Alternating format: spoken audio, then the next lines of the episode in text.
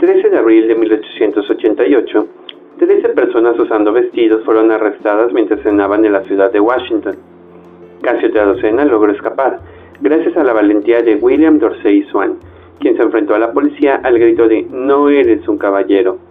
Aquel grito entre el hombre afroamericano que llevaba un vestido color crema y un policía se convirtió en el primer caso de resistencia por los derechos de la comunidad LGBTIQA en Estados Unidos.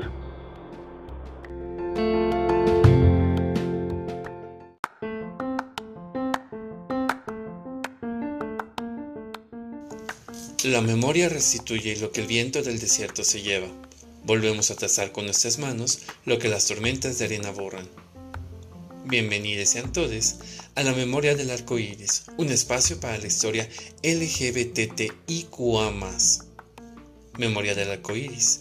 Vive tu memoria y asómbrate.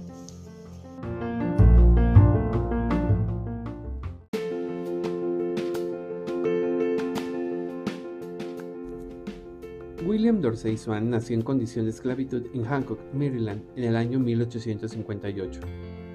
Siendo joven, William era explotado laboralmente en las plantaciones de una mujer llamada Anne Murray, en Maryland.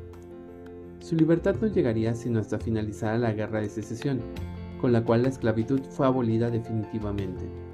Sin embargo, libertad jurídica no implicaba la libertad para mostrar públicamente su verdadera personalidad y aficiones por lo que se vio obligado a llevarlas en secreto.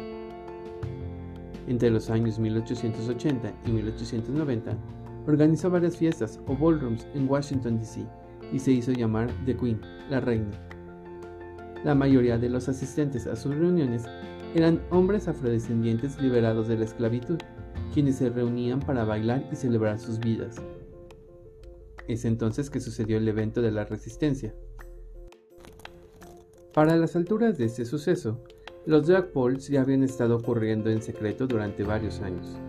Las invitaciones a los bailes se susurraban a los jóvenes y los periódicos describían los arrestos de varios hombres que llevaban tocados en el cabello, sacos de seda o vestidos de cachemira mientras se dirigían a los bailes. Estos contaban con una estructura muy similar a la actual, con caminata competitiva con gestos exagerados, además de estar organizados en grupos familiares dirigidos por madres y reinas. William Dorsey Swan fue la primera persona en Estados Unidos en liderar un grupo de resistencia queer y la primera persona conocida en autoidentificarse como una drag queen.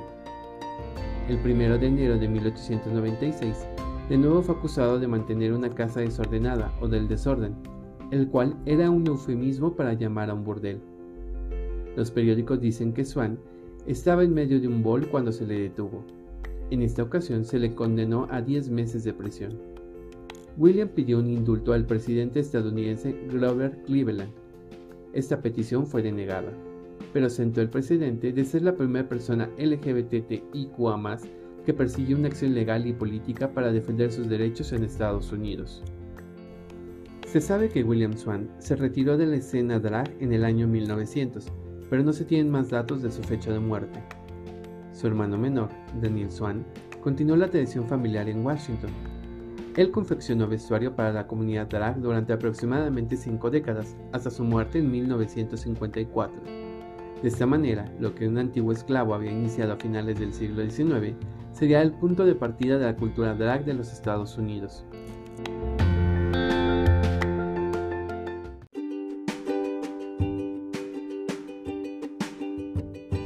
Recuerda seguirnos en redes sociales como arroba memoria arcoiris.